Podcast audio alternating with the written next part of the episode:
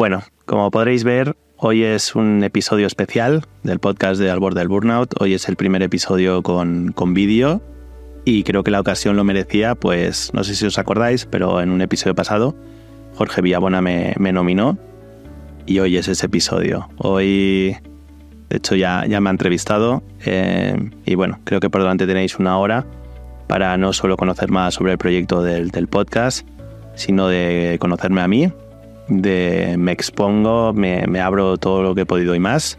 Así que nada, espero que, que os guste este episodio y que nada, cualquier comentario que tengáis, encantado de, pues bueno, de, de, estar ahí y que sobre todo que me podáis poner cara y no sea solo la, la voz que escucháis en, en, cada episodio. Aprovecho también la ocasión para dar las gracias al Instituto Tramontana que nos ha cedido este, este espacio maravilloso y que bueno, que ha sido una gozada poder grabar aquí la entrevista. Así que nada, no me enrollo más, os dejo con, con mi entrevista. Eh, no sé cómo se va a titular, ya lo pensaré. Así que ya lo veréis, espero que os guste. Hasta ahora. Buenos días, bienvenidos a un capítulo especial de Burnout y al borde del Burnout. Eh, hoy soy Jorge Villabona, hoy me busqué yo mismo este, este problema. Eh, entrevisto a el dueño y al fundador y al alma mater de Al borde del Burnout, a Miguel. Buenos días, Miguel. Buenos días, Jorge. Eh, os chivo que me acaba de decir que está muy nervioso, lo cual es sorprendente porque le he visto grabarse y grabar muchas veces, pero voy a aprovechar estos nervios para eh, hacer una primera pregunta que es ¿quién eres? Miguel, cuéntanos. Bueno, primero de todo, gracias Jorge por aceptar la invitación o por hacerme la faena de, nominarme y como dije, pues bueno, si me nominan hay, que pasar por el micro como otros valientes que, han pasado por él. Eh, ¿Quién soy? Eh, creo que esa es de las, difíciles. ¿no? Eh, pues Miguel es un chico de Lleida que siempre ha sido muy inquieto, eh, curiosidad innata por descubrir, ¿no? investigar cómo funcionan las cosas. Es decir, nunca, siempre me planteo, ¿no? El, oye, esto funciona de una manera, tengo que saber cómo funciona, porque si entiendo cómo funciona me va a permitir el, poder hacer más cosas, ¿no? Eso me llevó, pues desde muy pequeño, me encantaba hacer maquetas, recortables, hasta el punto que quizá tenía 12 años y yo mismo me hacía la volumetría de, de, de esos recortables. ¿no? Ya pensaba en términos de comprensión espacial. Eso me llevó a hacer maquetas con los palos de los polos, por ejemplo. Y me podía pasar horas haciendo maquetas y me acuerdo mis abuelos dándome pero toneladas de, palitos de madera. Que eso fue evolucionando con la tecnología, desde la curiosidad de empezar a entender cómo funcionan las videoconsolas, más por el reto de qué hay dentro, que hay que instalarle para que funcionen copias, más que luego jugarlas, porque de hecho había todo el lío, vea que funciona la copia y no juega nunca más ese juego, eh, y hasta que acabe haciendo páginas web. ¿no? Eh, ese camino, que parecía que iba a ser muchas cosas en la vida, pues me llevó a estudiar una ingeniería, de esa ingeniería luego nunca llegué a ejercer, bueno, de hecho hice una temporada me pareció aburridísimo. Y de ahí, pues bueno, mi carrera profesional yo creo que ha dado muchos tumbos que, bueno, iremos viendo a lo largo de esta entrevista. Pero sí, o sea, Miguel es una persona curiosa, inquieta, a veces hasta molesto eh, y sobre todo demasiadas ideas en su cabeza. Bueno, esa es la más difícil, Miguel. Yo también pasé por ahí y es sorprendente no saber describirte. Eh, Vale, eh, esta curiosidad, esta, este exceso de ideas que debería ser perfecto, y lo vimos en mi capítulo para este mundo que nos ha tocado, esta época en concreto, ¿no? Que uh -huh. yo que pienso que es muy transitoria hacia cosas como muy diferentes hasta ahora. Eh, ¿Por qué te hace crear este capítulo o este podcast de Al borde del burnout? Um, todo esto al final surge un poco de, al ser como soy, que es esa, yo no sé estar solo haciendo una cosa. Algo que, ¿por qué? Porque en el momento que algo deja de tener un reto, algo que deja de, cuando ya las piezas se encajan, que es como la parte difícil, todo pasa a ser, un, o sea, pasa incluso a ser aburrido, porque ya es gestionarlo, es escalarlo, es hacer algo repetitivo, o sea, ya no hay un reto en sí mismo. Evidentemente hay retos, ¿no? Entonces, en este afán de siempre estar como con la cabeza a mil, a mil por hora y da igual que esté de vacaciones, da igual que esté con mi mujer, da igual que esté con mi familia, siempre es el cómo unir esos puntos de cara a crear cosas, ya sean cosas que sean potenciales proyectos o que sean negocios o que sea lo que sea, ¿no? O sea, claro, ahí siempre te mantienes en, en ese estado en el cual tu día es muy largo, tienes capacidad para hacer muchísimas cosas, crees que puedes ir abarcando cada vez más, pero claro, en el momento que cualquier agente externo se mete ¿no? por medio y te desborda en el sentido de que te está consumiendo más tiempo del necesario y por lo tanto no puedes abarcar bien el resto de cosas que tienes ¿no? en, tu cesta, pues hace que acabes bordeando pues, el, burnout, ¿no? O acabes bordeando una situación en la cual no entiendes qué te está pasando, no entiendes por qué no llegas a todo y no entiendes por qué, acostumbrado a gestionar mil cosas a la vez, de repente todo se te vuelve como muy difícil y muy imposible, ¿no? Entonces, yo soy una persona que he tenido la suerte de pasar por terapia, tanto por bueno, pues, eh, psicólogo como psiquiatra, pero aunque siempre me ha venido muy bien para ordenar mi cabeza, me ha faltado un poco la parte más de empatizar, ¿no? Porque al final un, terapeuta siempre te dice, oye, pues frena, descansa, tómatelo con más calma y tal. claro, mi yo interno me dice, ni de coño. Yo quiero seguir, o sea, no, no quiero parar, a mí me mola esto, a mí me gusta trabajar, me gusta hacer proyectos. Si estoy parado, me aburro, o sea, es como tal. Y de hecho he tenido que aprender a estar tres días sin hacer nada. O sea, y eso me, me ha costado mucho. Entonces de repente dije, hay más gente como, o sea, iba a hacer más locos como yo. O sea, hay gente que sé que piensa como yo, gente que quizá eh, y aunque sí que los tengo bastante en mi entorno, no he tenido la suerte de tener una conversación así, por ejemplo, ¿no? Y claro, al final, para solucionar lo que te está pasando internamente, ¿vale? Y esto lo he aprendido quizá más mayor, hay que hablarlo, hay que debatirlo, hay que entenderlo, ¿vale? Desde la reflexión. Entonces, eso, por ejemplo, no me lo iba a dar a mí un terapeuta. Eso que cambié de varios, siempre me venido bien, pero me faltaba esa parte. ¿Por qué? Porque quizás no tenía esa vena emprendedora, tenía ese afán, esa motivación, ¿no? Entonces dije, voy a probar, voy a probar, oye, si soy el único, ¿no? Y era una sensación muy curiosa decir, creo que soy el único que me siento así, o si realmente hay gente que quiera hablar de lo mismo, ya sea de un vertical, ¿no? O de una temática o, o de un topic distinto, pero con un elemento en común, decir, oye, hay una necesidad, hay que debatirlo y hay que ver cómo a esto se le puede poner solución solución o paliarlo. De ahí es, oye, me acuerdo, puse un post en, en, LinkedIn pensando que no me haría caso a nadie, porque aunque tenga un montón de seguidores en LinkedIn, nunca me hace nadie de caso. Y para una vez que de repente pongo algo sin ningún tipo de, de intención casi, me, tuve la sensación de abrir la, la, caja Pandora, ¿no? Me acuerdo no sé cuántas reacciones, no sé cuántas impresiones, que eso, pues bueno, eso es más un tema de ego que otra cosa. Eso no me impactó. Me impactó que de repente un montón de mensajes privados en los cuales diciéndome cuándo hablamos. Y yo, ¿cómo? Si no te conozco nada. No, no, pues que quiero contarte mi caso porque me siento exactamente igual, no sé con quién hablar esto. Y claro, de repente me vi en una semana con un podcast montado que se llamaba Al borde del burnout, totalmente improvisado, no tenía ni idea de audio, no tenía ni idea de cómo montarlo, o sea, no lo había hecho nunca y me veía con un primer capítulo publicado en nada y que de repente me empezaba a escribir un montón de gente en mi entorno y concretamente el mensaje que más ilusión me hizo, escribe mi mejor amigo de toda la vida, que hacía tiempo que no habla con él, dice, Mike, me ha flipado. Gracias. Y yo digo, ¿pero qué te ha flipado el qué? No sé, que he enviado una foto o algo en el grupo de WhatsApp o tal. No, no, el podcast. Me ha parecido alucinante. Estoy, vamos, que tengo una libreta llena de notas. Por favor, sigue con esto. Y de ahí un poco el que esto, pues bueno, se haya ido haciendo grande, el convencer a gente como tú, pues oye, de, de buscar valientes, sobre todo porque yo tenía ahí un miedo que quería yo, una hipótesis a validar, que era, ¿la gente va a querer hablar de esto? Porque claro, nadie quiere exponerse y decir que estoy quemado, o tengo burnout, o mm, quiero enviarlo todo a la mierda. Era como decir, claro, hay gente que se va a tener que exponer. Y de hecho, hay mucha gente que se me ha propuesto que luego se ha echado atrás. Y de hecho, puedo decir que muy buenas conversaciones no las he podido publicar.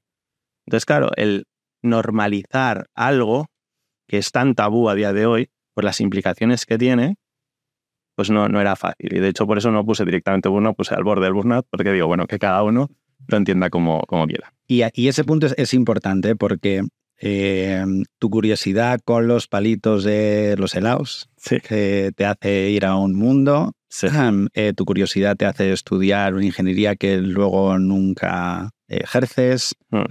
Eh, puedo contar mil y un secretos que serían fascinantes para aumentar la visibilidad de, este capítulo de nuestra época en Easy. Eh, pero quiero ir a burnout y, es súper interesante, ¿no? Le, llamo al borde del, burnout porque igual hay gente, ta, ta, ta.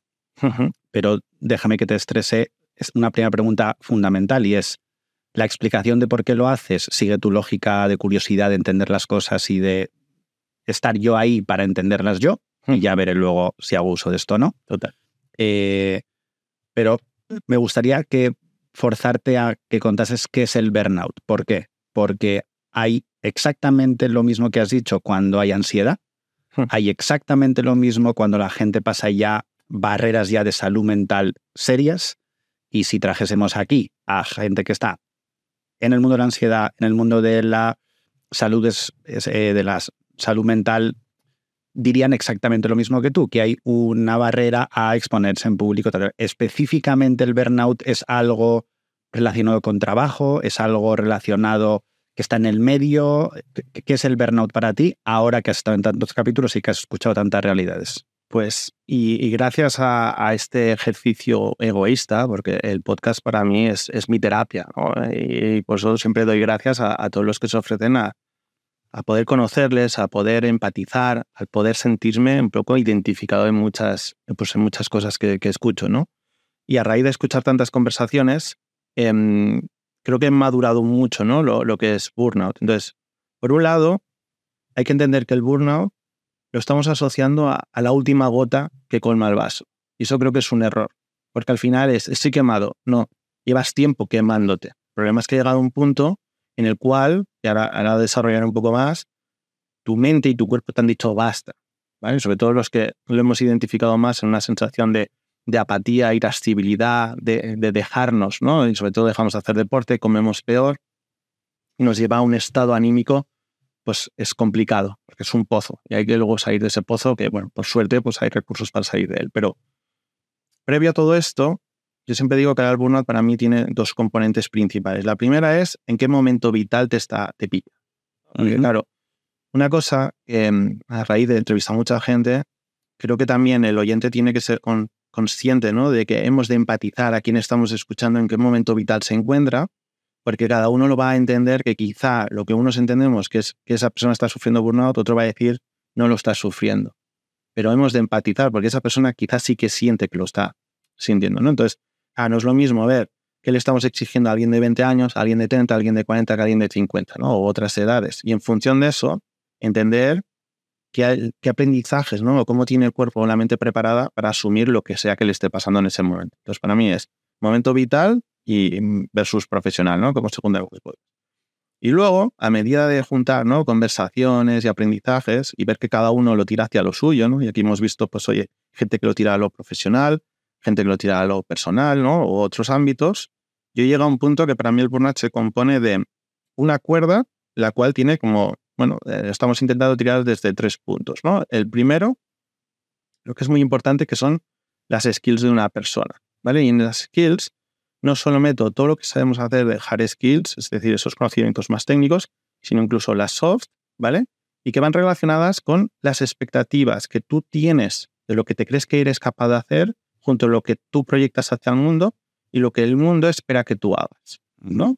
Y ahí se te puede poner todo como en, una batidora en la cual ese gap se puede hacer muy grande, ¿no? Y ahí es por eso que muchas veces a la gente se le manifiesta con el síndrome del impostor, ¿no? Porque intentan proyectar algo, la sociedad les pide todavía más o se creen que puede más y por el medio ven que no van a llegar. Luego, por otro lado, una de las cosas que, por ejemplo, sobre todo en el profesional que he visto que genera que se tire mucho de esa parte de la cuerda es la autonomía ¿no? de, una persona. Es decir, cómo de libre eres a la hora de tomar decisiones, cómo de libre eres a la hora de poder desarrollarte profesionalmente o personalmente. Cuando de repente nos encontramos bloqueos constantes o que no tenemos poder de decisión, eso hace que tire la cuerda, porque se va expandiendo ¿no? y va generando más gap a tus expectativas y a lo que tú quieres desarrollar. ¿no? Y hay un tercero y yo creo que es el que nos acaba desbordando, que es cuántas tareas de valor somos capaces de hacer. Es decir, nos han hecho creer que estar ocho horas al día ocupados es trabajar. Y no es así. ocho horas al día es, estás ocupado creyendo que estás trabajando, pero no estás sacando valor, ¿no? Sobre todo ahora que se habla tanto de productividad, de eficiencia y tal, nos podemos tirar perfectamente ocho horas contestando correos y no generar negocio, no aportar absolutamente ningún tipo de valor a lo que estamos haciendo. Entonces, claro, cuando metes estos tres conceptos, ¿no? O estos tres pilares, al final, inevitablemente, nosotros estamos en medio, que sería como la generación de negocio, ¿no? O la generación de, de, cosas, ¿no? De cosas de valor que queremos aportar al mundo. Pero claro, cada uno de estos vértices va tirando hasta que al final, por desgracia, uno suele romper, ¿no? Entonces, ¿las cuerdas tienen que estar en tensión? Sí, ¿vale? Y ahí podríamos analizar la curva del estrés. Es decir, tener estrés, al contrario que se pueda pensar, es bueno pero hay que tener un estrés óptimo. ¿Por qué? Porque si nos sabemos mover en ese estrés óptimo, esto es como entrenar para las Olimpiadas del 24. Es decir, hemos de llegar que nuestro cuerpo está en, perfectamente, está en perfectas condiciones y entrenado para rendir al máximo, justo en ese punto. ¿Qué pasa? Que cuando estamos intentando llegar al máximo y nos movemos justo en ese punto, que es pasar que te cae una tarea no controlada, y a contar en mi caso personal, pasas al siguiente, que es el estrés no óptimo, que es el que te lleva al burnout, porque luego es caes en barrera, ¿no? Pero claro, de la misma manera que si no tienes estrés, estás en lo opuesto, que es el bore-out, estás aburrido. Y por lo tanto, ahí no eres productivo. Entonces, tener estrés, y la gente dice, estoy estresado, es bueno tener estrés, hasta que tienes un estrés óptimo. Eh, sumo a estas tres cuerdas ¿no? que decías y esta tensión el tema personal. Eh, es otra cuerda, es algo que suma o resta. Te, lo digo porque eh, hay mucha gente sin ningún estrés absoluto en el trabajo. Y por lógicas de hijos, por lógicas de mujer, marido, eh, suegras, mm, está más estresado que muchos directivos y directivas o muchos empleados y empleadas. ¿Cómo afecta el tema personal? Es que al final hemos de recordar que el día tiene 24 horas. Entonces, aunque todo el mundo recomienda o dice, ¿no? O prefiere poner un muro entre lo personal lo profesional, creo que genera más burnout. Separarlos que entender que van juntos. ¿Por qué? Porque al final, si vas a estar ocho horas, ¿no? Trabajando, por ejemplo, y otras ocho horas comiendo y otras ocho horas descansando, ahí se va a integrar tu familia, se van a integrar tus hijos, se van a integrar tus suegros, tus padres, todos. Y normalmente genera mucho estrés cuando nos movemos por horario, por ejemplo, y decimos, pues de 9 a 5 a 6 trabajo, pero es imposible olvidarte de la familia. Es decir, tu familia va a jugar, porque si pasa cualquier cosa a tu hijo, a quien sea, ¿no? En mi caso, pues si, tengo que ir a sacar a pasear a, mi perro Poncho, eso tiene que estar dentro de, la dinámica. Entonces, lo familiar para mí simplemente es, es que no es un elemento aparte, es que es cuántas tareas de valor, entendidas tareas de valor, y el problema es que siempre nos estamos enfocando el burnout hacia lo profesional, a productividad, al trabajo. Pero generar valor también es tener momentos de calidad con mi mujer, es ir a pasear mientras escucho un podcast y paseo a Poncho. Y eso tengo que integrarlo, porque si no lo integro, vivo dos vidas separadas. Y, entonces, ¿cuál es el Mike de verdad, no? ¿El que está en la empresa o el Mike que está en casa? Seguramente el Mike que está en casa está más calmado, está más tranquilo, porque Ahí no hay elementos que me desborden. ¿Qué me desbordará? Si de repente le pasa cualquier cosa a mi mujer, pues si le pasase ahora y me llamase, pararíamos la grabación y me iría directamente, porque lo tengo que integrar en mi día a día. Y otra cosa súper importante que la gente no se da cuenta es cuáles son las prioridades de cada uno. El problema es que, y esto lo hemos hecho mucho el ejercicio en casa, que a veces nos miramos diciendo, somos tontos, porque empiezas a ver las prioridades es que en los cinco primeras prioridades no aparecemos. ¿Por qué? No, eh, la tarea de mañana, no, la reunión, el proyecto, no sé qué, tal. Dices, ya, y si mañana te pasa cualquier cosa de salud, ¿dónde estás tú? O sea, eh, nos estamos cuidando porque estamos engordando, eh, no estamos haciendo deporte. ¿Qué pasa? Evidentemente, en 24 horas, si intentas poner todo eso, ¿no? Dices, no cabe, es imposible. Pero claro, ahí tienes que empezar a ceder. Y esa cuerda que quizá la estás intentando tensar tanto, es que por mucho que quieras meter más elementos, no, no van a aguantarlo y ahí es cuando se rompe. Por eso mucha gente rompe en lo personal, que no tanto en lo profesional, porque no están dejando hueco a lo personal. Y el personal es ese elemento que hace que te vayas al otro extremo de la curva. Em, hay dos cosas que has dicho súper interesantes. Una es que escuchándote podría parecer que hay una fórmula para evitar llegar ahí. Spoiler, ¿no? Podría parecer que hay que estar calmado, hay que priorizar. De hecho, lo decías ahora, me sonreía porque creo que yo no lo hago. Y hay pocas parejas que se sienten a cenar y marquen unas prioridades. Que por eso decía, en teoría, te puede ayudar a compensar eh, prioridad, a, compensar personal y profesional, a hacer prioridades, etcétera, etcétera. Con lo cual, si yo te escucho ¿eh? y haces una, una, tarea de priorización, haces una tarea de eh, compensar hasta dónde llego, qué cabe, etcétera, etcétera, insisto, podría parecer que hay fórmulas, que hay maneras de no llegar al burnout. Lo cual creo que a diferencia de ti sí que hay ciertas cosas que se pueden hacer y una es tu podcast, otra es eh, ir a terapia, otras es escuchar a gente que ha pasado por ahí, etcétera, etcétera, etcétera. Lo cual va absolutamente en contra del punto que te quería preguntar, que es ¿No crees que todo es maravilloso hasta que nos metemos en cada una de las personas que somos? Y aquí hay un, tema que se llama autoexigencia. ¿Por qué? Por desarrollarlo. Ahora pongo un caso extremo a ti, ¿vale? Que es alguien que es absolutamente conformista con su trabajo, absolutamente poco ambicioso y absolutamente poco útil en su casa. No sé cuántos perfiles habrá así en el mundo, pero esa persona no tiene estrés, ninguno. Y si le preguntas cuánto de feliz er-, es, eres, te diría que muy feliz. Y, no quiero sonar a que todo me la resbala, pero ¿no crees que la autoexigencia también es otro ingrediente o el gran ingrediente que pones en este mundo que contabas? Totalmente. Eh, de hecho, un casi denominador común de la gente que voy entrevistando en el podcast em, quién sufrimos esto, ¿no?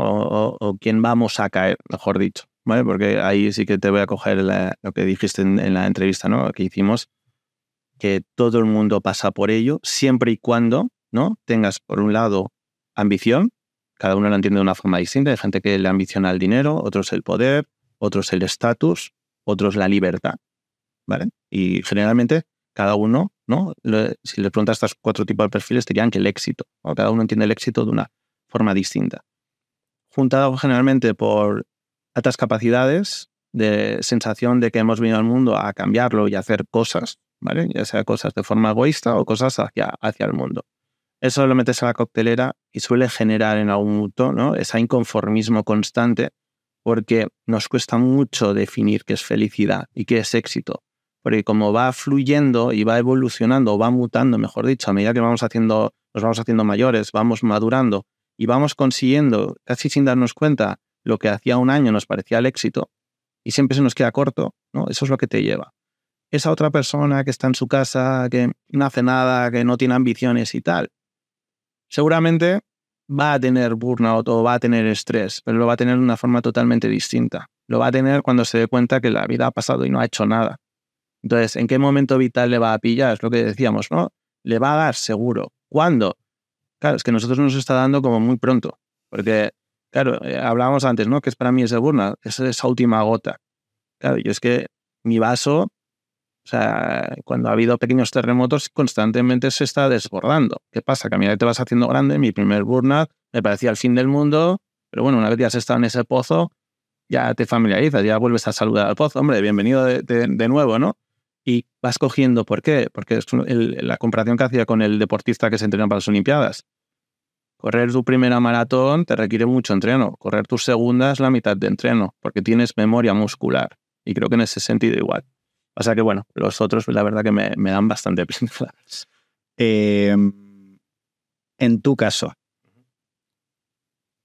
¿cuándo sentiste que estabas quemado? Eh, ¿Hubo síntomas físicos? ¿Hubo síntomas evidentes? No, los, no lo fueron evidentes hasta que ya estabas en el, metido en el pozo ese que indicas, mm. eh, que te ayudó a salir. Eh, ¿Cómo estás ahora, Mike? Buenos días. buenos días, ¿cómo estás? Muy buenos días. Ahora, muy bien. Eh, muy bien. Ah, perdón. Vale, la verdad que muy bien. Pasa que, claro, para mí burnout eh, y sí que yo creo que ahora le hemos puesto el nombre este más moderno, ¿no? Pero estrés, ansiedad, ¿no? Eh, apatía y tal, creo que han sido estados de ánimo en los que yo he sabido convivir ya desde que salí de casa, desde 17 años, es algo que cada X años se ha ido repitiendo. He ido repitiendo que también quiero sacar el lado positivo, que es, he ido evolucionando, he ido madurando y me he ido, he ido constantemente saliendo de mi zona de confort. Salir de la zona de confort constantemente estresa mucho el cuerpo y la mente, lo cual te va a llevar que inevitablemente un momento u otro caes en esto, ¿no? ¿Cómo yo lo detecto en mí mismo? Lo detecto cuando de repente me noto capaz de comerme el mundo, de abarcar ya no solo pues, mis tareas principales, mi familia, mi entorno, mis amigos, junto con proyectos, iniciativas, todo lo que se encuentra por delante, con energía. Y de repente, de un día para otro, ya empiezas a notar que dejas de tener controlada la situación y suele ser un primer detector bastante bueno cuando empiezas a tener que todo se te está desbordando, que cada nueva reunión se pone un problema, que cada nueva tarea, llamar al fontanero, te empieza a desbordar porque no sabes cómo abarcar todo eso en un calendario. Y en ese momento es cuando tu cuerpo empieza a, lo estás llevando a tal estrés constantemente y aguantas bien, pero claro, se te junta ese cansancio físico en que notas que las horas son limitadas y no llegas, que en mi caso, por ejemplo, también se dio, y el último digamos, la última gota que me entró a mí fue un poco el, tsunami de la, de la, inteligencia artificial, lo cual es un poco curioso porque soy pro tecnología. Pero fue decir, veo un tsunami que se me viene y me pilla en un momento profesional que no puedo surfearlo. Entonces, para mí era un coste de oportunidad.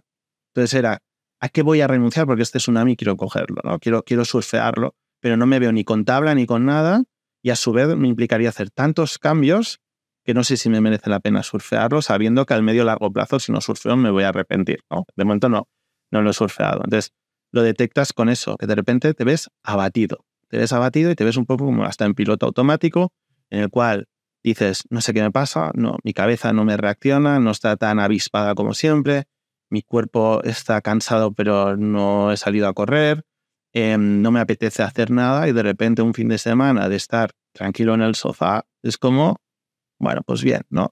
De aquí no me muevo, pongo una serie, no quiero pensar, no me apetece ni siquiera leerme un libro. Entonces, ¿qué funciona?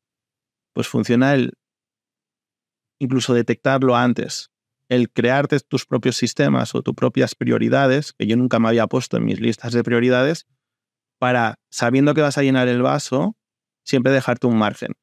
O si entra en cualquier otra cosa, ¿no? Ya sea pues temas de salud o que de repente, oye, que tus padres te necesitan y no digas, joder, es un problema, no me están llamando mis padres, es un problema, ahora, ahora no puedo ir allí a verles, porque claro, tengo una reunión importantísima. No tienes tantas reuniones importantes y no tienes nada, sino que tus padres son lo importante, porque hoy están, mañana quizá no están. ¿no? Entonces, es, tienes que empezar a adecuar tu vida a eso. Y eso es un ejercicio muy difícil, porque va a hacer, y al menos en mi caso, y es quizá lo que más me ha costado, y ahí mi mujer, que es mi mejor coach, por ejemplo, lo digo, es mi mejor terapeuta casi, el el éxito no es que renuncie a él, sino que lo tengo que modificar y entenderlo de otra manera. ¿Vale? ¿Por qué? Porque quizá me lo estoy poniendo que tiene que ser a X meses y quizá va a ser a más meses. ¿Vale? Y luego hablaremos un poco más sobre eso, pero tienes que entender que éxito es, pero cogerá otros matices y otra evolución. Porque si te das cuenta de esa madurez, de que el éxito va a ir hacia otro lado, el día de mañana, cuando hayas dicho, joder, me tuve el lujo de poder comer los jueves con mis padres, de pasar tiempo con ellos, de viajar más, de estar, pues, ya digo, paseando a Poncho, o estando con mi mujer o con mis suegros, o estando en Galicia, o en Lleida, o en Barcelona, o en Madrid, eso será tal. Que quizás no será tan económico, bueno, pues no lo sé.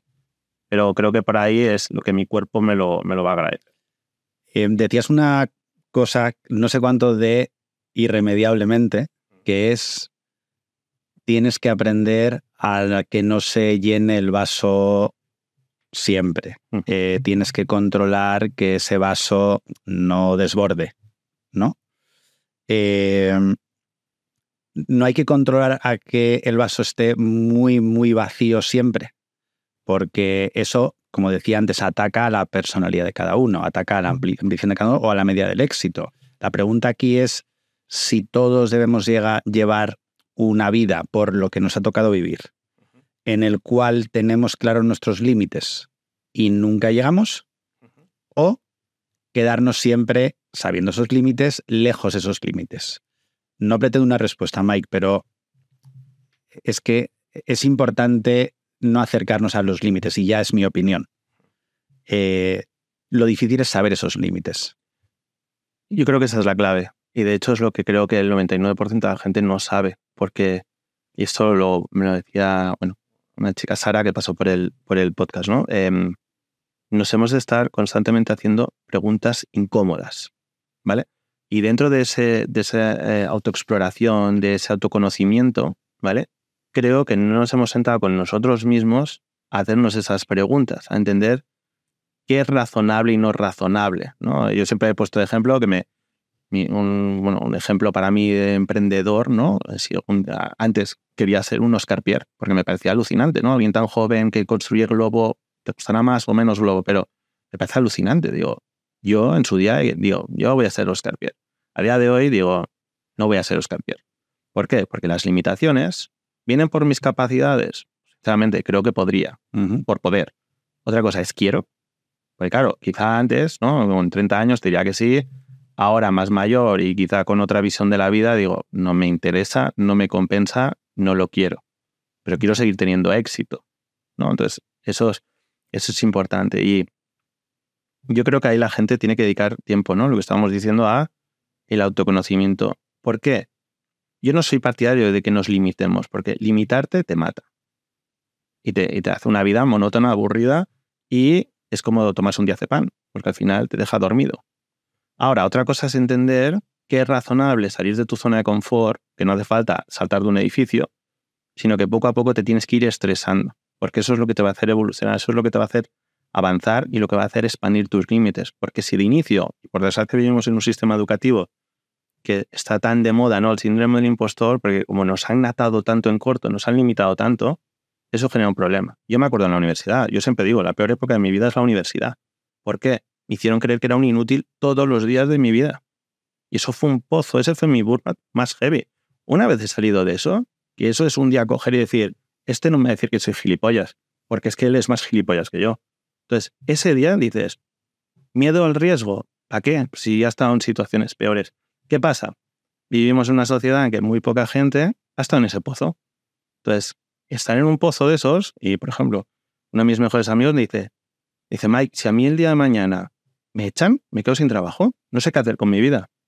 Tío, no me lo creo. Ingeniero industrial, tienes una carrera increíble, tienes ahorros, o sea, eres un privilegiado. Digo, no me creo que el día siguiente no sepas hacerlo.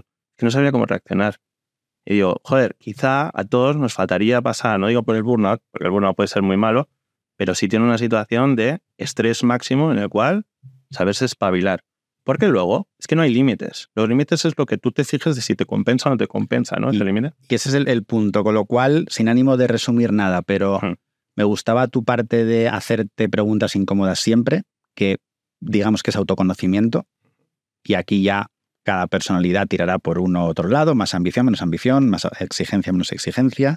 Hay una parte de siempre saber o intuir o auto, o sea, ser consciente de dónde están tus límites, que no son para siempre, que los puedes cambiar, como decías. Y luego es una cosa súper interesante que es, y con estas dos, saber el precio que quieres pagar. Y esto te marca una especie de estructura de pensamiento, ¿no? Eh, y, te pregunto lo del precio a pagar, ¿eh? que también quiero que hoy me digas precios a pagar que has tenido, que soportas, que no soportas, porque eh, un caso que uso mucho últimamente es eh, Tony Nadal y Rafa Nadal. Hay una teoría detrás de eso que a mí no me encanta, que es vete siempre muy lejos de tus límites, lejos por encima, porque si no, nunca podrás ser Rafa Nadal. Lo cual no sé si es escalable y eh, ejemplo de muchas cosas. Pero hay un punto cierto, y es que se ha hecho pero eso va en contra de autoconocimiento, límites y precios a pagar. En este caso, el precio a pagar ya sabemos todos el de Rafa. Eh, cuando era pequeño, cuando era más joven y ahora. ¿Qué precios estás dispuesto a pagar tú como esa tercera o cuarta variable de, no estar quemado? Esa es difícil. Em, yo que soy absolutamente fan de, Rafa, em, Rafa y uno.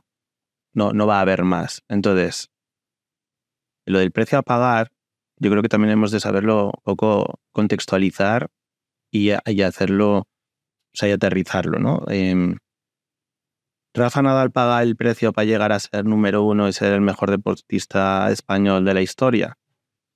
Es que estoy seguro que con 12 años ya veían que podría llegar a serlo, ¿no? Entonces, ese precio para él, ¿no? Es, ¿lo he tenido que pagar? Sí, con venta. En mi caso, ¿no?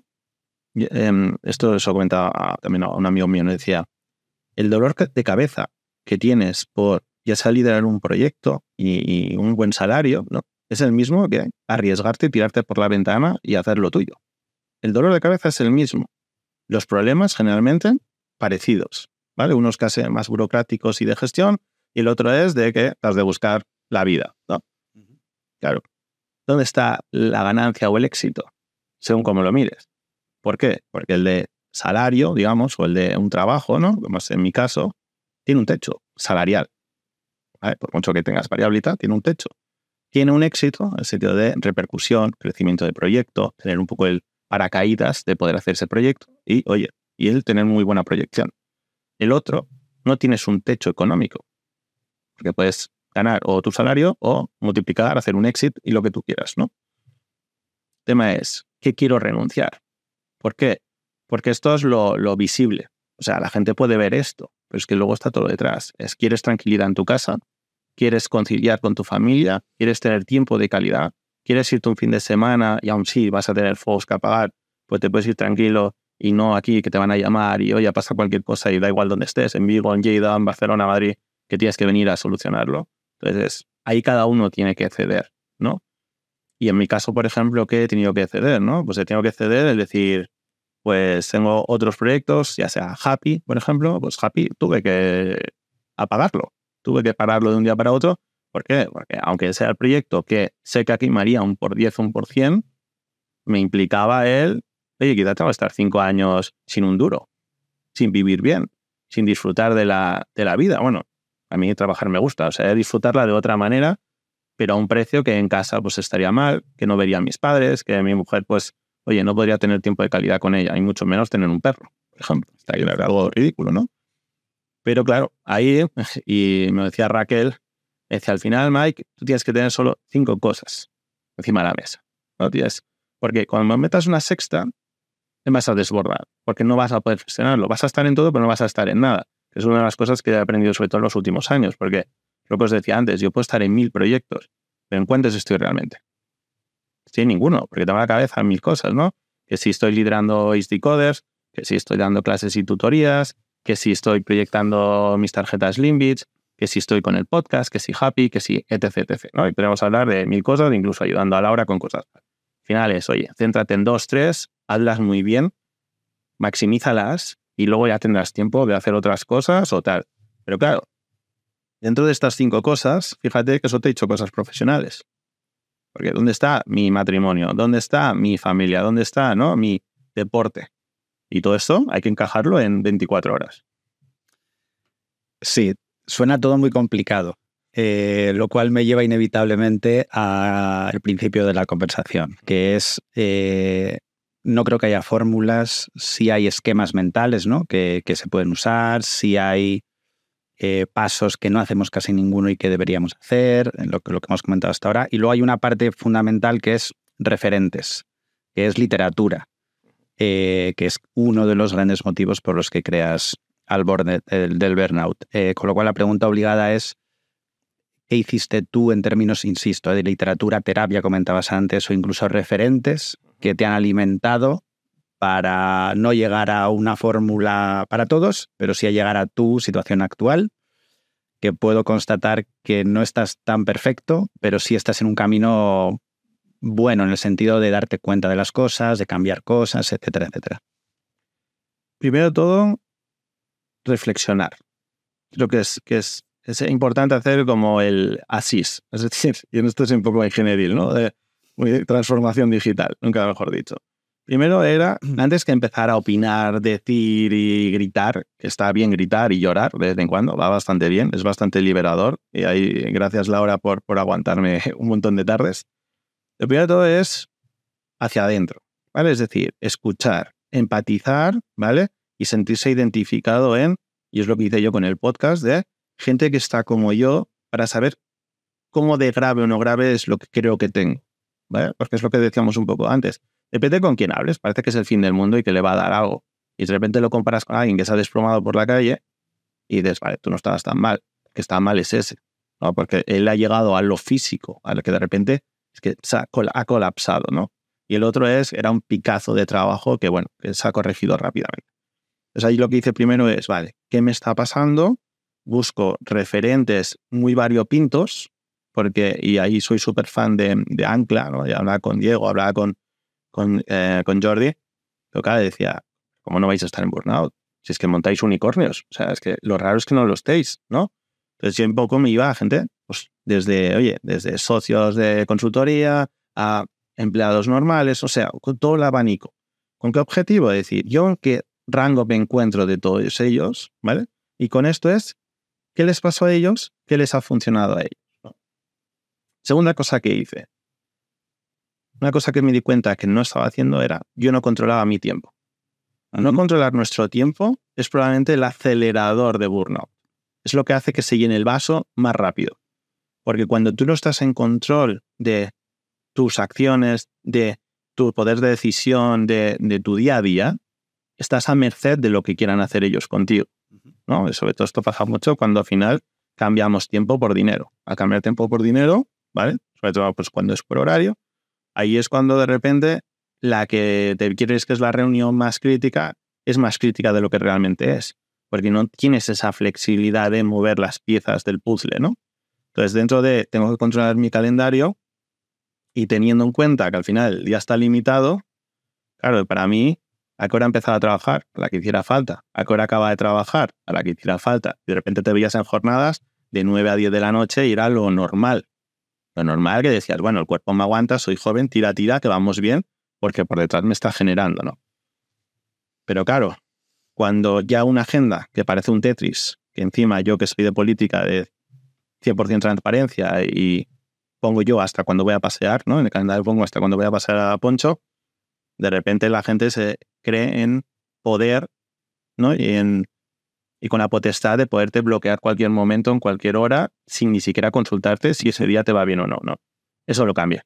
De repente me bloqueé toda mi agenda con el objetivo de decir yo me organizo mi tiempo, yo me organizo y yo entiendo cuándo tengo que gestionar equipo, cuándo tengo que tener tiempo de trabajo para mí, cuándo tengo que tener tiempo personal, tanto de deporte como de focus time o de lectura o de aprendizaje o lo que sea, o como decía, de pasar a punto. Entonces, control del tiempo. Creo que no somos conscientes de cómo eso nos libera. Y el control del tiempo no significa que de una meeting pasas a la otra sin ni siquiera tiempo para ir al baño. O sea, hay que ser realistas. Porque las vidas no pasa en bloques de media hora, por mucho que queramos y en nuestro calendar ponga que cada media hora nos pueden bloquear, sino que hay que ser consecuentes y hay que poner tiempo de calidad dentro del tiempo. Y que luego, en una jornada o en una semana de cinco días laborales, ¿no? De trabajo, los cinco días no vas a estar perfectamente productivo. Es imposible. Tienes que entender que vas a empezar la semana con mucha energía, que por la mitad vas a tener un valle y que el cierre de semana es casi más de un poco de de, de, comprobar, ¿no? De cerrar, de, ver cómo ha funcionado el equipo, ver lo que, has hecho, ¿no? Eso por otro lado. Tercera, y probablemente la que más me ha cambiado, eh, deporte. O sea, el deporte. Yo soy una persona que me cuesta mucho madrugar, mucho. Em, porque al final, claro, alargas tanto el día que se te hace muy difícil en qué momento metes deporte. Lo metes a la hora de comer y ya no comes porque no te da tiempo. Lo metes luego última tarde, o sea, última hora de la tarde que llegas destrozado, que lo último que te apetece es salir a correr, pues lo que he hecho es ponerlo a primera hora. Entonces, ya ahí un poco basado en el mítico libro de hábitos atómicos, solo salir a correr, sobre todo al principio, me da mucha pereza. Y eso que me gusta correr y vengo de correr maratones cuando era más joven y pesaba 10 kilos menos. Pero era, tengo que buscarme un aliciente para que hacer deporte me motive. Y ahí es cuando me empecé a aficionar con los podcasts.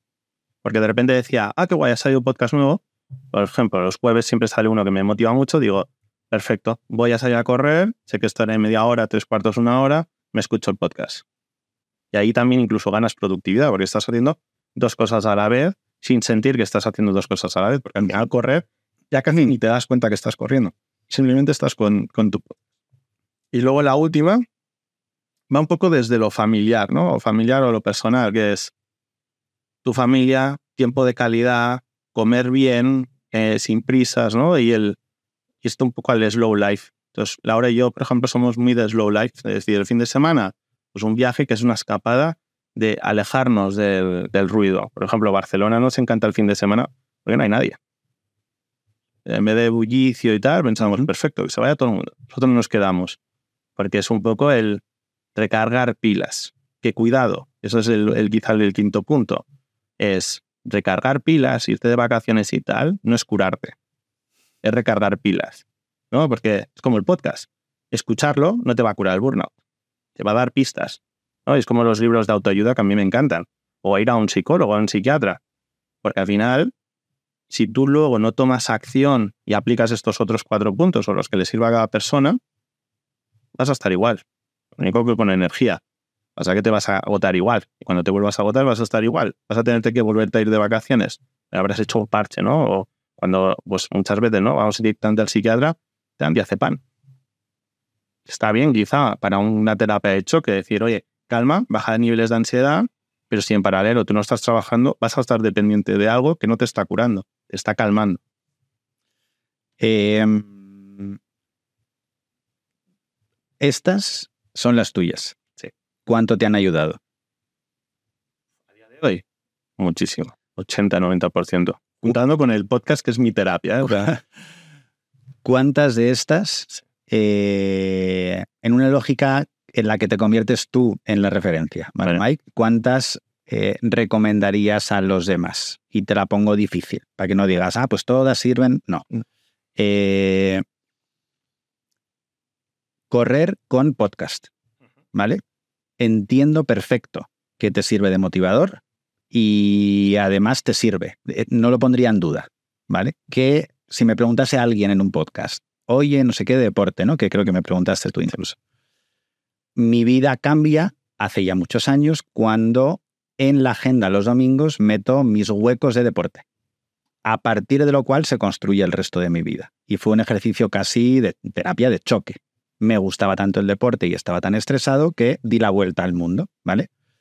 Jamás se me ocurriría en mi slot de deporte meter un podcast. Y entiendo tu lógica, pero es que la mía es, es que ese es de otras cosas que no son lo otro. Por lo tanto, con este ejemplo mío versus, versus tu práctica, de las tuyas, ¿qué recomendarías a alguien que esté escuchándonos? Pues mira, eh, me voy a hacer un poco por la tangente y no voy a decir ninguna de las mías, porque al final creo que el podcast va de esto, de oye, escucha, empatiza conmigo y si estas te van a, si estas te pueden ir bien, pruébalas y míralas. Si tengo que ser rotundo, y de hecho es una pregunta que siempre hago en cada entrevista, em, y tengo que englobarlas en una, es ¿qué no vas a decir? ¿Vale? Y eso es importante. Porque, y me vuelvo un poco a esos tres vértices que decíamos, ¿no? De, tirar de la cuerda. En algo hay que decir que no. Y yo creo que la gente no sabe cuál es el no. Porque el no quizás es a tu jefe, quizás es a ti mismo, quizás es a tu familia, quizás es a no a la ambición, no a algo. Hay un no que tienes que decir que seguramente es el que te está haciendo que cada vez estés girando más rápido y cada vez se te esté descontrolando la rueda. ¿no? Entonces, en mi caso, pues bueno, sí, hubo algunos nos de decir, vale, que sé que estos factores externos me están acelerando mi proceso de burnout, pues me tengo que imponer, tengo que decir que no a esto. Y es un precio a pagar, porque no sabes cómo te puede salir. Puede salir muy caro, en el sentido que de repente te ves sin nada, porque no ha gustado ese no, o de repente notas que, ostras, era tan fácil como decir que un no. ¿no? Y a veces son esas conversaciones ya no solo incómodas con uno mismo, porque hay que entender, de decir, yo por qué me siento así. O sea, hoy porque me he cabreado con el día, hoy porque me he cabreado con esto, si no ha pasado en teoría nada. Algo ha pasado, un email, una reunión, una conversación, una cara, un tono, ¿no? O lo que sea. Y cuando sabes qué te ha generado eso, hay que, a- hay que enfrentarlo, hay que enfrentarlo. Las otras que he dicho al final son como bloqueadores para que la rueda no vaya tan rápido y que cada uno son como vías de escape. O sea, si tú haces deporte, ¿no? Al final, ¿qué haces? Estresas tu cuerpo para que tu cabeza no esté con el run run. A unos les sirve, tú seguramente entrenas con más intensidad que yo, yo me pongo el podcast porque quizás estoy trotando, no estoy en plan de dominguero hasta que no vaya cogiendo, cogiendo ritmo, ¿no? Pero yo creo que es eso. Si tienen que aplicar algo, que entiendan a quién le tienen que decir que no o a qué le tienen que decir que no.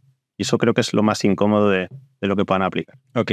Lo cual te lleva, antes de hacerte tus preguntas y que seas tú el que las recibe hoy, eh, a un equilibrio que sería algo que también sale en muchos de los, de los podcasts que has grabado, entre cuántas cosas puedo manejar y el foco que debo poner para que salgan bien.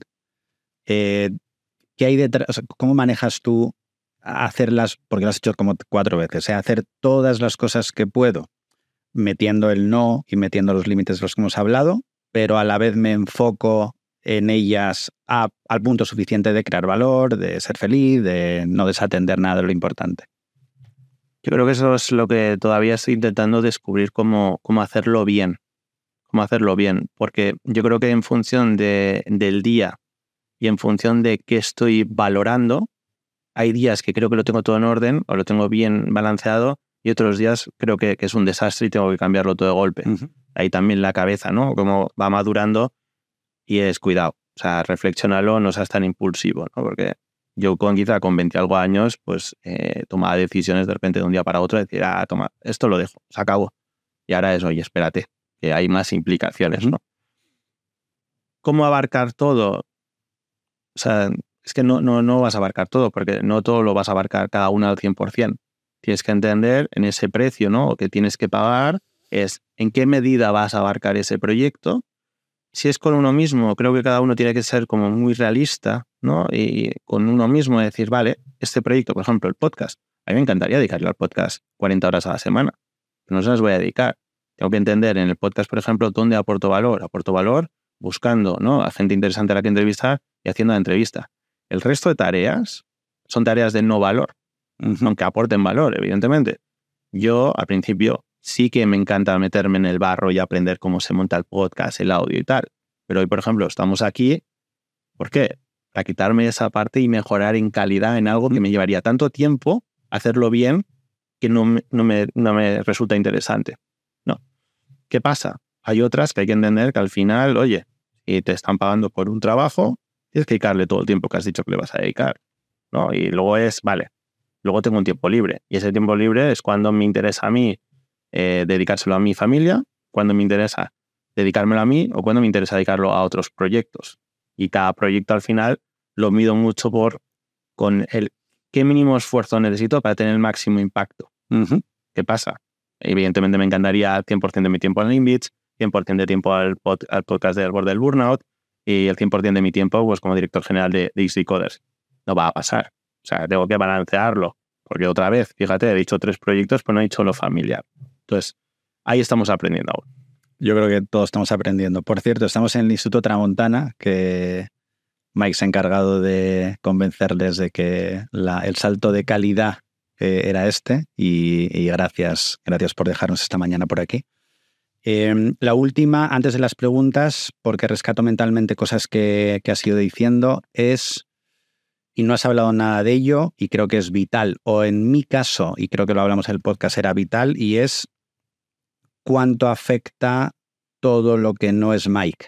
Es decir, lo que ocurre fuera de tu control, lo que dicen que deberías hacer, lo mencionabas antes, lo que la gente no dice y tú crees que esperan, esa lógica que está absolutamente exponencializada por redes sociales, hipercomunicación. Eh, uno, ¿cómo te ha afectado en este camino de aprendizaje? Eh, por no decir de curación. Eh, y dos, Em, ¿qué recomendarías basados en tu experiencia, en tus referentes, en, la literatura de esos últimos años? Esta es muy difícil. Em, es que creo que ahí te, pilla muy, o sea, depende mucho en, qué momento te, y cómo de fuerte o, frágil te, te, pilla, ¿no? Em, por desgracia vivimos ahora mismo, ¿no? En, en un momento, el bombardeo es, es alucinante, ¿no? Yo siempre digo que hagamos el ejercicio de coger el móvil mirar cuántas veces, ¿no? El tiempo de uso, cuántas notificaciones recibimos al día. Yo creo que de media estoy en 300, 400 al día. Puedo desbloquear el móvil 200 veces. Tiempo de uso quizás son 5 horas al día. Más luego aparte el ordenador, ¿no? Y la, bueno, la tele porque la veo poco, pero eso generado en un crecimiento exponencial del ruido, ¿no? De la sensación de éxito que parece que te envuelve, porque claro, cada uno seguimos a un tipo de personas. Entonces, en mi caso, que sigo personas, pues oye, para mí referentes es ruido que en ciertos puntos es de motivación, en otros puntos es de zanahoria inalcanzable. ¿no? Entonces, si tú no vas amueblando muy bien tu cabeza, esto pues es una bomba de relojería que en cualquier momento dices, se acabó. Y de hecho es un tema que se trata mucho en el podcast de decir, me tengo que dejar, o sea, dejo el móvil, yo me he desinstalado WhatsApp, por ejemplo, eh, no tengo notificaciones, no tengo nada. ¿Por qué? Porque esto me estaba dominando a mí, yo quiero dominarlo a él, ¿no? Y saber cuándo yo lo utilizo para trabajar o para comunicarme, o si el móvil me está enviando señales negativas todo el rato. Esa parte es, es muy difícil. Y luego hay los otros agentes externos, ¿no? Ya sean personas, ya sean cosas, proyectos y tal, que muchas veces no puedes controlar. Por eso digo que si tu vaso está casi lleno, cualquier elemento que tú no puedes controlar, por mucho que seas como yo, ¿no? Un friki del orden, del control y tal, si eso no puedes controlar es lo que hará constantemente que estés rebosando el vaso. Y eso te acaba quemando. Y yo pasé una época así que de repente no entendía absolutamente nada porque yo quería hacer mil cosas y me noté bloqueado por mil sitios. Y decía, ¿pero por qué? bueno, pues luego vas aprendiendo, ¿no? Vas aprendiendo pues burocracia, vas aprendiendo que las cosas no siempre son tan rápidas como uno se piensa, que no es tan fácil como tirar como un Miura, sino que es hay agentes ajenos a ti que te van a condicionar, ¿no? Y esto me dijo nuestro gran amigo Paco, que decía, el bosque es el mismo siempre, puedes cambiar los árboles. Entonces, bueno, yo estoy en un proceso de talar muchos árboles, de plantar mis arbolitos que, bueno, pues estarán creciendo poco a poco. Y eso es lo que va a hacer que el, agente externo, aun sabiendo que está, ponerte escudo, ¿no? Porque si no tienes la sensación que vas a la guerra sin armadura y sin nada, que vas a, lo inocente, a lo optimista de la vida y te das cuenta que no, que hay que ir protegido, pero en algún momento te tienes que poner serio, en algún momento tienes que decir, no, este proyecto, no, esta decisión, no estoy de acuerdo, o esto, pues por aquí no hay que ir, hay que ir por allá. Porque si no, al final, estamos volviendo a lo del principio, estás dejando, aunque no es con tiempo, o te están controlando a ti, para que hagas lo que quieren que hagas y no lo que tú crees o tienes que hacer en función de tus expectativas. Está claro, pero pregunta complicada, porque al final creo eh, que muchos de los problemas que tenemos todos eh, y todas es lo que tú crees que se espera de ti, que está ahí en un punto central, ¿no? De no, nadie me lo ha dicho y no he nacido el mejor futbolista del mundo por algún motivo. Y, entonces tú crees que tienes que, y creo que, esa es la parte a trabajar, ¿no? Como mm. bien dices. Vale, eh, como es tu programa, y no es casi, es un oxímoron, ¿no? Que hubiese ocurrido esto antes. Te voy a dar la libertad de que digas algo que creas que no has dicho, que no te he preguntado, que creas que es importante que quede como mensaje para, para los siguientes. Eh, vamos, que te quedes absolutamente tranquilo porque es tu programa. No me lo esperaba. ¿eh? ¿eh? qué diría que no haya dicho? Que disfrute la vida. O sea, al final, la ambición, el éxito, la proactividad, eh, eficiencia, todas estas palabrotas que decimos constantemente en entornos laborales, pues oye, cógete una cerveza, vete a la playa, comete unas pipas y ve como, yo en mi caso, como mi mujer está feliz en su sitio ideal, o yo en la montaña, por ejemplo, y ver a Poncho correr y ver que todo nuestro entorno está sano y que están bien. Y ahora, por ejemplo, esto lo, lo, estoy disfrutando mucho porque egoístamente pues estamos en Barcelona, aunque no decisión mía, eh, pero claro, tengo a mi familia mucho más cerca que Laura la suya. Claro. Entonces, Dios que ahora disfruto de mi familia, claro, yo he estado casi 20 años en Madrid, a mi familia los veía pues cuatro veces al año. Ahora los veo un montón. Claro. Y bueno, o sea, poder envejecer con tus padres, disfrutar de ellos y, ser feliz. Muy bien, eh, estoy de acuerdo. Ahora, tienes que dejarnos un libro, una herramienta y un sistema, vale. Eh, como el resto que hemos pasado por ese lado. Así que adelante, Mike.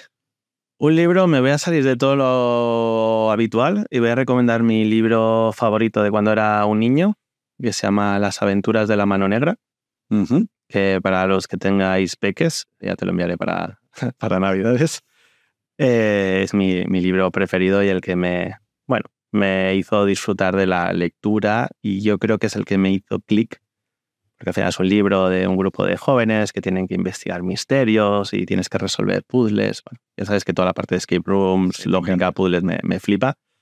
Y ese es un muy, muy buen libro. Aparte se lee, se lee muy rápido.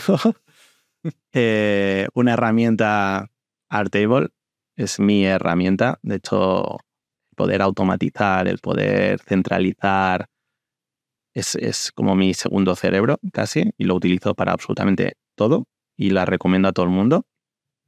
Y un sistema... Ah, nunca la he pensado, pero yo creo que el sistema, no es sistema como tal, pero ser dueño del tiempo. Yo creo que se, cada uno lo va a encontrar la forma de hacerlo. En mi caso es, yo sistematizo, ¿no? Cómo son mis semanas y cuándo bloqueo mis tiempos. Entonces hago el ejercicio eh, inverso, perdón. Primero me bloqueo todo el calendario y luego lo voy liberando a la gente, en vez de dárselo todo libre a la gente. Eso creo que suele ayudar mucho. Y si eso encima se lo añades a ese sistema evolucionado, sería en vez de estar cruzándote mil correos de cuándo tienes disponibilidad, no tienes disponibilidad, automáticamente le envías tu Calendly o los cuatro huecos que tú ya sabes que tienes disponibilidad, te estás ahorrando muchos mensajes y te están haciendo un favor. Porque al final te están bloqueando el tiempo que a ti te va bien, no al que le va bien a él. Está clarísimo. Y así puedes priorizar.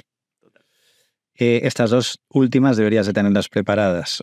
Una es eh, que hagas un cierre, que creo que deberías hacer tú, ¿vale? Y la segunda es la nominación para, no sé si este formato, porque se va a quedar ya impuesto, que solo decidirás tú y, un poco y tus límites y tus noes. Sí.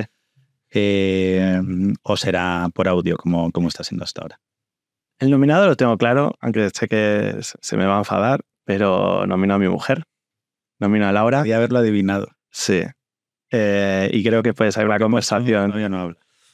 Eh, bueno, de hecho, mm, suelto spoiler. Y para quien adivine en qué episodio sale, más de uno sí que sale. Eh, porque a veces me hace un poco la, la, faena en algún episodio, pero si lo detectan, saldrá. Pero sí, nomino a mi mujer porque, bueno, creo que si somos capaces de resumir en una hora conversaciones que tenemos todos los días, creo que puede ser espectacular para quien nos escuche, aunque no sé si les importa nuestra vida, pero bueno. Y, un mensaje. Bueno, primero de todo, eh, gracias Jorge. Eh, me están casi cayendo lágrimas, o sea que Gracias por, por, bueno, por eh, hacerme el favor, por entrevistarme, por ayudarme siempre.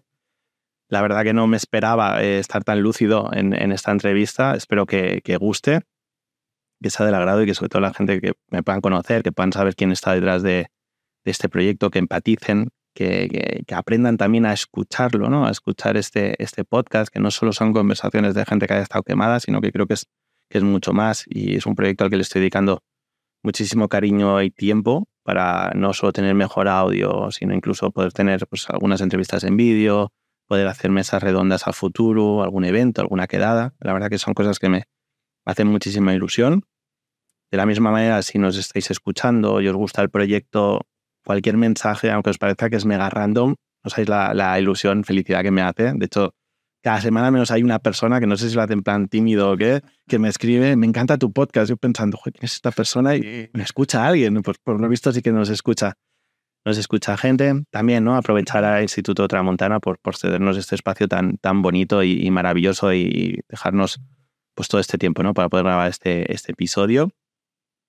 No olvidar a todos los valientes, tú Jorge incluido, que os habéis atrevido a exponeros. No, no, yo siempre digo que eso es, de, es difícil porque tiene una repercusión y se nota en las reproducciones de algunos de los episodios, pero gracias por compartirnos porque dentro de ese ejercicio egoísta mío, el poder aprender de todos vosotros es, es alucinante y creedme que me habéis ayudado que no os hacéis una idea, o sea, más que cualquier otra terapia. Eh, a mi mujer, a Laura, porque al final por es la que me aguanta todos los días y, y me hace más terapia aún y bueno, luego pues a, a, mi familia, que son a los que más quiero del mundo y, y ya está. Muy bien, pues creo que tenemos que cortar aquí para que Mike no acabe en alto, ya que arriba. Y nada, gracias a ti, Mike, que ha estado guay este ratito y ha estado guay seguirte animando. Es súper fácil, ¿eh? desde este lado es todas las semanas y dime si es mentira, es venga Mike, ¿qué tal estás? Ánimo, sigue para nosotros lo haces, lo haces bastante fácil. Así que nada, lo dejamos aquí. Gracias otra vez a, a Tramontana, que como decía Mike, es, es, un lujo estar aquí. Y nos vemos en la siguiente. Genial. Gracias. De nada.